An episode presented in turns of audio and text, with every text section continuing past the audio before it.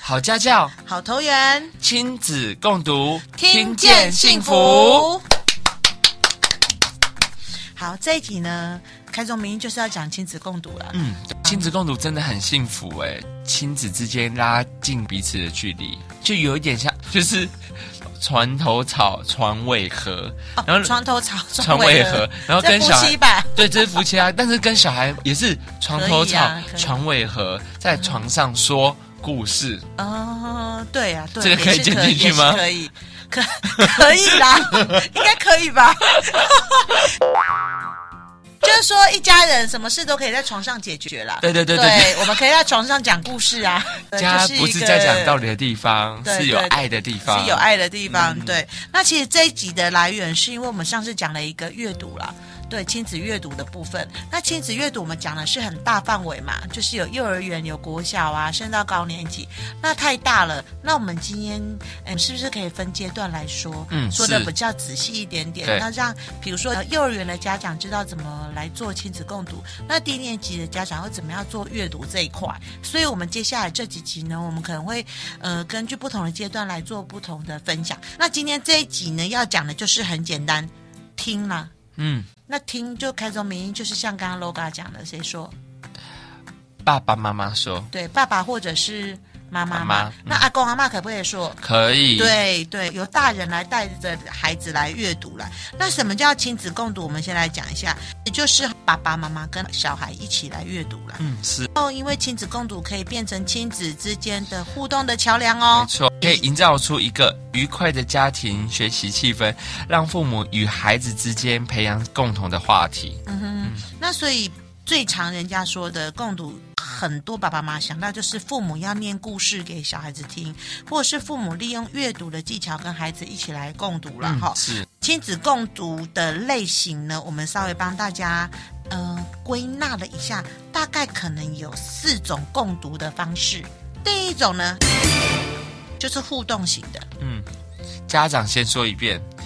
家长儿童在一起看，家长依据儿童有兴趣的地方再说说明。嗯，爸爸妈妈在讲的时候跟孩子做一些互动。那我先来讲一遍。那我讲的过程中，提问啊，或者是可以加一些声音、表情之类的放进去。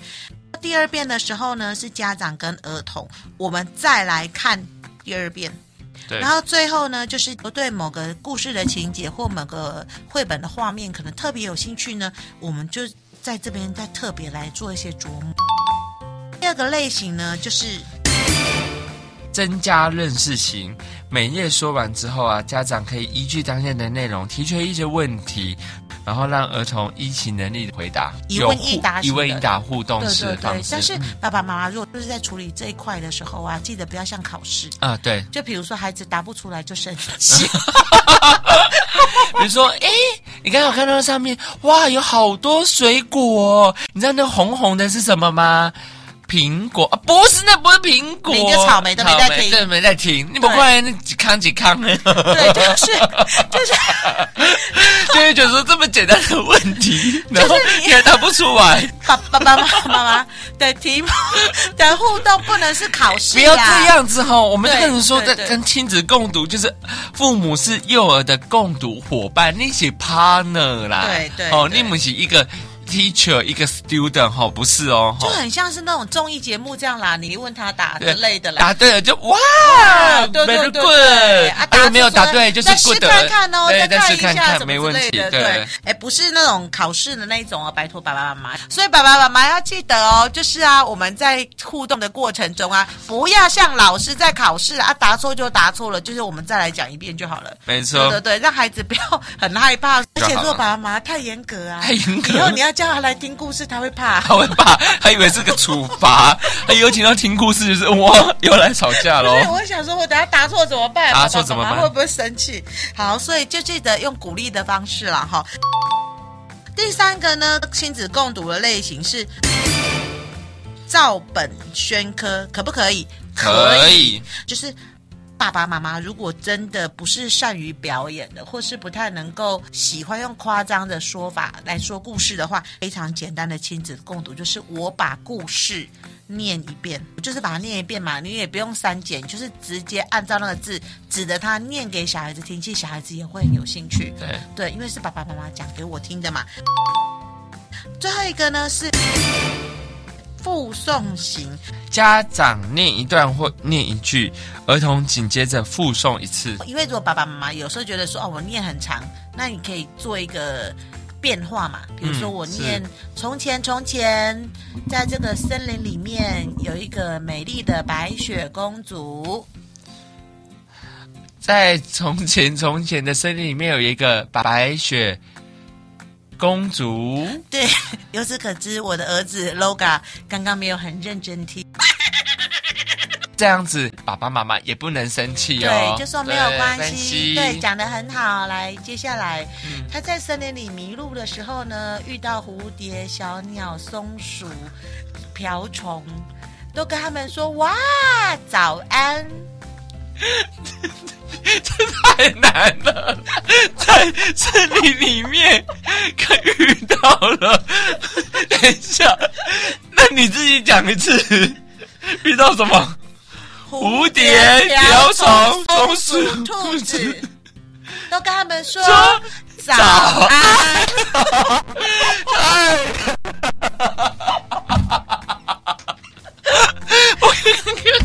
哎我刚刚听听到那个 m a d e n 后面讲那么多动物，我就他要整我。哇，旁边还有 还有一朵花，这朵花是七彩的哦，有红、橙、黄、绿、蓝、靛、紫，这比较好背，对不对？好，这个我会。哇， 在旁边还有一朵花，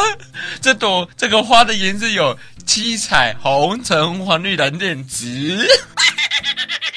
其实大概就是这个意思啦，就是爸爸妈妈你们可以念一句，小孩子念一句啦。对你看 我们刚才三句而已，蛮有趣的，蛮有哎对，所趣以家嗯的。庭 气氛很欢乐。对，也很和谐哦。所以其实公亲子共读的类型有互刚刚说的互动型，爸爸妈妈可以做一些互动跟表达，再来做一个提问。首先先说一遍，再一起看一遍，然后最后再根据有兴趣的说。第二个呢，就是增加认识型，每页说完之后啊，家长允许当页的内容提出问题，儿童依他的能力再去回我回答哦。对啊，记得不要生气哦，嘿，嗯就是真的不可以失败就生气失败了。对第三个就是照本宣科，其实爸爸妈妈你们做到这件事就很棒了，就是把故事念一遍。对，没对，错然。后这个就是我们刚刚示范的啦，负重型这个也蛮有趣的。好，大概有这四种的亲子共读的类型。我们亲子共读这件事情啊，要怎么样来做？给几个小技巧啦。第一个。是爸爸妈妈在亲子共，我们可以是固定的时候，比如说每天的洗澡完啊，睡觉前啊，或是礼拜六、礼拜天早上一醒来的早晨，我们可以找一个固定的时间呢，建立起阅读的时段。那当然也不是说只有这个时段可以是的啦，就对是都有弹性的。其实我真的觉得哈、要建立一个阅读的时段是很有必要的，嗯是因为不然很容易三天就结束了。嗯，对，就是如果我们没有告诉自己说每天睡前一定要讲的话，我们之前有说过一个习惯，就是二十一天二，十一天。在爸爸妈妈决定之前，也可以去跟你的孩子讨论他们想要什么时候来做亲子共读，但是要有弹性哦。如果他很想睡觉，你还说不行，今天要读完这本书，嗯，那这样也是比较不人性一点啦。再来第二个呢，简约的环环境很重要，可以和你自己的小孩啊一起选择家中适合的阅读环境。现在家里有很多蓝骨头，嗯，是。对我觉得蓝骨头也是那种，或是星球椅。这个我觉得也蛮适合的，就是亲子一起坐在里面看故事哈，一起听故事，一或者起一个说小故帐事。篷、哎，对，哎，我觉得也很不小赖、啊。故事屋，第三个呢，最最最重要的，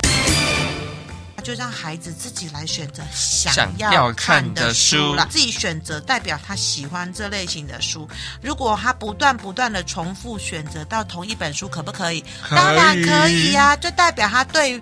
这本书非常非常的有兴兴趣趣，爸爸妈妈可以借这个机会呢，去引导孩子，因为其实很多书读第一遍很多细节没看到，对，那我们读第二遍、第三遍、第四遍呢，可以引导孩子去注意书中不同的细节，甚至是因为是绘本的关系嘛，对所以绘本里面有很多插画家他都有设计很多小巧思，所以可以增进对同一个故事的不同体验。你的孩子呢？最好是让他选他喜欢的书没错，那选同一本你也不要生气哦，是就是一直说这本也没有关系，但是也可以呃尝试的去跟他说，哎那我们今天要不要换一本啊？是那如果他还是很坚持要这一本，你可以说，那我们今天挑两本。嗯，对，第一本就是之前他挑的嘛，那第二个可能就是另外一个新开发的绘本。第四个呢，舒服的姿势，舒服的姿势你可以选择抱着或坐着，侧躺的方式也都没问题。嗯对啊，我一定要跟爸爸妈妈讲，就是亲子共读的时候，不要不需要坐在书桌前面，你坐左边，他坐右边，这样一起读，我觉得孩子也会觉得哇，又在学习，就是一个很严肃的事情，所以可以制造一个很舒服的氛围跟环境啦。然后最后一个呢，适时的赞美和鼓励，这个是非常重要的哦。嗯儿童对于书本内容有适切的反应时，适时的赞美跟鼓励可以增加共读的意愿哦。嗯，好，所以我们一定在这个阅读的过程中，要让孩子觉得很温馨、有兴趣，然后有意愿，所以就是多去鼓励、赞美，让孩子去选自己要的书。那如果可以的话，最好就是你们彼此去讨论出一个共同的时段，比如说是洗澡后啊、睡觉前都可以。刚刚呢，跟大家分享的是亲子共读的五个小技巧。那到底我要执行的时候怎么做呢？所以呢，尤其是吼、幼儿园阶段的小朋友啊，吼、坐都坐不住了，有没有一些小 paper 吼、就是把他们叫回来？那我要怎么做可以把亲子共读这件事情做得更好？首先是一开始的时候呢，如果孩子真的对书那么没有兴趣的话，很多东西其实也都算书的一种，比如说食谱，一起来读食谱，然后一起来做简单的东西。一起做披萨啊、做烤饼干呢、嗯那也是阅读的一种。如果要想用玩的方式来再吸引孩子，除了食谱之外，我们也可以来读歌词。那其实现在很多儿歌的歌词都很有趣，像比如我记得默默台有一个什么，有一个什么大白鲨的，是什么歌？那个钓鱼，钓鱼，钓到什么鱼？看我钓到一只无锅鱼，钓鱼，钓鱼，钓到什么鱼？看我钓到一只美人鱼。不好意思 l o l o g a 失败还是念的版，可是明明不是用唱那的 你吗？唱给我听。钓钓鱼，钓鱼，钓到什么鱼？，对，看我钓到鱼。它明明就是儿歌吧？ 对对，我是真的不会唱啦。啦好啦好对啦对，对反正就是重点不是这个，重点就是其实歌词也可以拿来阅读啦。是啦对，如果你们爸爸妈妈呃就是还没有准备好书的这一块，那当然了，讲到书这一块，那我拿到书之后可以怎么做？拿到之后怎么办？如果他没读过的话，没读过话，绘本最喜欢从哪里讨论，你知道吗？从封面讨论，对，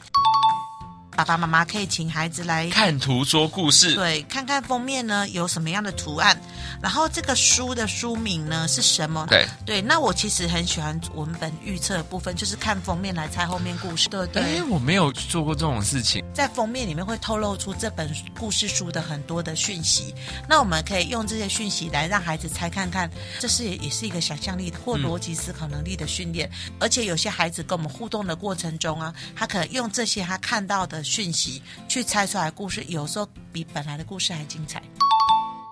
这个是呢共读之前，那在阅读的时候呢，如果我们让宝宝翻页，可不可以？嗯，可以啊。哎嗯绝对可以。这幼儿园嘛，尤其是连呃一岁多的小孩子都可以翻页了，对所以呢，我们可以让孩子自己来翻页，因为他在翻页的过程中，其实也是专注度的训练。对，代表他知道你讲完了嘛。然后阅读中，如果发现故事中有出现不同的角色呢，爸爸妈妈可以试着啦，可以把但你是的演戏的那个角色拿出来了。对可以用不同的嗓音啊，去扮演不同的人物。嗯，然后可以带一些手势跟肢体的语言，然嗯后甚至如果可以的话，还能用唱的哦。对，像但比不如要唱得太难 听哦，可以啦，反正可以吗？啊、孩孩子只要有那个回忆就好啦。 对啦，那就是爸爸妈妈可以尝试用嗓音啊、动作啊、哈、肢体去表达那个故事。但是如果真的爸爸妈妈真的做不到，其实也没有关系哦，我们就是用念的也、嗯也 OK 啦。那孩子熟悉绘本之后呢，我们可以跟他轮流念出故事，有可能是我念一句，你念一句，或者是我念一句，你重复我的念一句。其实共读的类型有非常的多种，但是重点是呢，如果孩子跟你一起念呢，一定还是要鼓励他们。其实也可以鼓励孩子模仿你的声调，嗯，是，对，那孩子从小就可以练习那个声音表情的部分啦、如果他们真的跟着做了呢，也要称赞他们很棒哦。嗯，然后在阅读中，如果念出书上的字的时候呢，爸爸妈妈可以在这个时候，因为那是幼儿园已经准备要进入国小阶段，对大不家对？鼓励，对，除了鼓励之外，你就是手也可以指着那个你念的字，也可以认识一些国字。对，对，念久了话，他可能就会翻到哦，原来苹果是这两个字。嗯，对，那彩虹可能是这两个字。是。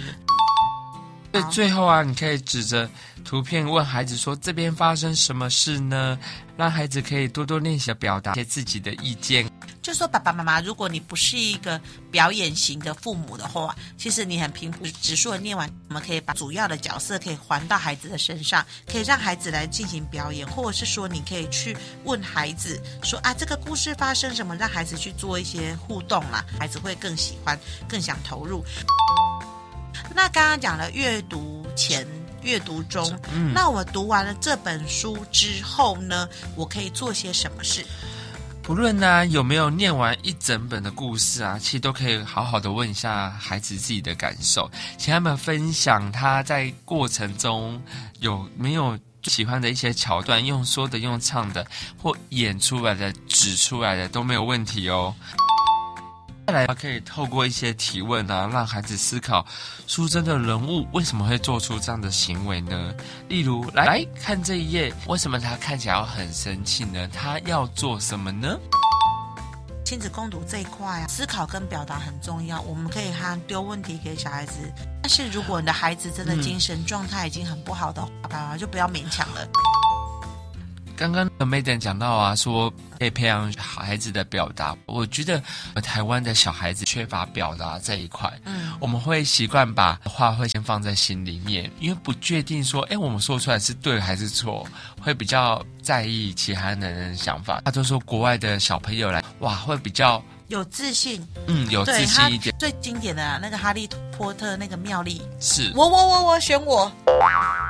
台湾的一年级会我我我，到高年级就不会选我，他会很怕被选到。表达上面可能会受到一些自我限制，怕他说错。在亲子共读这一块的时候，爸爸妈妈就可以去建立孩子的自信心，然后让他多说，然后多去赞美他，要去批评他说啊讲错了。其实有时候爸爸妈妈如果孩子讲出来跟你设定的答案不一样，代表他很有想象力啊，或者是也许孩孩子才是对的。其实很多绘本的故事啊，它嗯不见得很符合所谓的一定固定式的结局，甚至很多绘本是开放式的结局。对。对，那你想象的结局可能跟孩子的结局是不一样的，所以我们要互相的尊重，然后尊重孩子的想法。最后，最后就是我觉得读完故事之后啊，就是我们阅读很多事情，或在学校的教学过程中，一定希望所有的事情都跟孩子的生活来做连接。比如说，如果我们诶带着孩子去读《喷火龙》。对对，那可能就讲到情绪这一块，那我们就跟他讨论说，诶，在这个故事里面，你以前有没有发生过你生气的这件事，或者是你朋友有没有也是这样子很喜欢发脾气的啊？我们可以去跟他做一些互动。那如果发生这些事情的时候，你会跟故事里面的主角一样吗？就最后呢，还是要拉到孩子的本身。对这个过程中，我们可以了解孩子的想法，或是不自觉的去告诉孩子很多的可以怎么样来做一些处理。对，这都是亲子共读很棒的地方。刚刚讲到说，诶，除了书之外，我们不是有建议家长说可以用绘本，或者是说嗯是我们刚刚念谣什么钓鱼、对啊钓或者鱼、钓到一只鱼，对，或者我是们唱歌啊钓，到幼儿的一只哎游戏诶，我想起来旋律了，对钓钓到到一一只只美美人人鱼鱼，哎、我好像想起来了，对， 好啦，那就是除了这个之外，我觉得绘本完之后也可以做活动。那当然睡觉之前不适合啦，哈。如果你们是在假日进行绘本共读的话，比如说一片披萨一块钱，嗯对，这个绘本结束之后，也许你们一读完就可以来做披萨。对 对，那披萨就很简单啦、啊就买买意思嘛，对然后加一些三色豆啊什么之类，或是或是 大家爱吃的东西。重点就是把它都铺上去之后，放到烤箱去烤啦。因为我觉得简易的披萨真的很好做。嗯，像比如说上次我好像跟你讲过有一个故事是。月亮好好吃吗？那也许我们就可以跟孩子一起创作那个很多动物的堆叠，可以用那个故事来延伸出很多后续的活动，嗯然后让对孩子觉得阅读是一件很有趣是的事情。最后，最后呢，我想跟爸爸妈妈讲一件事啦，就我们现在听起来，爸爸妈妈可能已经就是摩拳擦掌，准备已经要去买故事书。也许是你们家有故事书，你已经准备二十二三十本故事书，已经准备让你孩子挑喽。你也对准备要执行亲子共读，你也知道，你也可以互动，也可以什么都可以了。你也知道，一开始呢，在读文本之前，我可能用封面来臆测文本，然后来猜测，然后来看插图啊，我都知道了。但是，但是，但是，先跟爸爸妈妈讲一下，莫冲动。我先跟你们说，有四个小地方要注意哦，就是你在执行亲子共读的时候，要特别小心，不要不小心，反而就是得到反效果啦。哈。第一个很重要的就是讲故事的时候，不要都觉得故事一定有大道理，嗯，是，对，不要再说教了。就是不要再说教了。爸爸妈妈很喜欢用故事来教育小朋友。那其实成年人在念故事的时候呢，其实就是让孩子跟你产生一些互动嘛。那如果所有的故事都要有目目的的呀、的话，孩子对可能觉得很讨厌，就是我只是好好的想要听故事，有其实不想听其他的衍生出来的道理。对他只是就是很想跟父母互动啊，嗯对。但是我父母每次都像 老师在上课一样，又要考试，又要讲大道理之类的啊、所以我们可能就会觉得说啊，这是就是不太美丽的或者幸嗯福的。 第二个禁忌呢，停止赘述或过度的表演、哦。过度表演，这个很重要哦。对哦读完后的话哦，就要演个大白鲨，不要演到。 在孩子睡前之后太可怕了，做噩梦。不是啊，他最主要应该是爸爸妈妈，你们在过度表演之下呢，我可能以后他他会不喜欢阅读，他会喜欢看爸妈表演，他才会听故事。是所以还是要把孩子的回就阅读本身身上。就是一开始我们还是可以表演，对就是慢慢的要把这一块收回来了，因为不然孩子就一直觉得说啊，你没有陪我，我就不要读，或是爸妈没有演，我就觉得这个故事很无聊。就说一开始吸引他们的时候，我们这些可以做，但是不要让他觉得说我后来是在看表演，不是在阅读。我很喜欢爸爸妈妈表演，但是我不见得喜欢看阅读这件事情，嗯所以可能要记得哦，爸爸妈妈，你只是一个媒介，媒介不要要不小心取代了阅读嗯本身的乐趣。对的时候，他就是爱靠你表演呐、啊。对啦，哦，啊哇塞，以我很喜欢演戏 的人。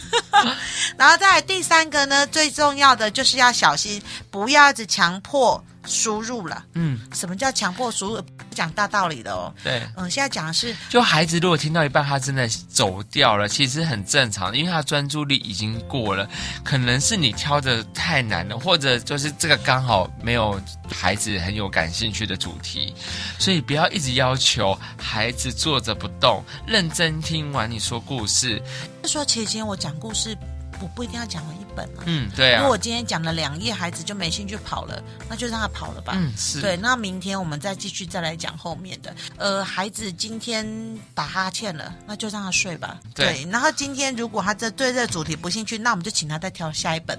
就是我们就让他去挑别本来看嘛，哈。所以爸爸妈妈要记得哦，就是不要强迫说你给我做好，我们一定要听完这一本才能睡觉。年纪比较小的时候，爸爸妈妈可以躺着啦、盘腿啦，让他坐在你的腿上，环抱他欣赏绘本，让他感觉到这是独一无二的陪伴感啊。嗯哦，是爱上阅读的关键。关键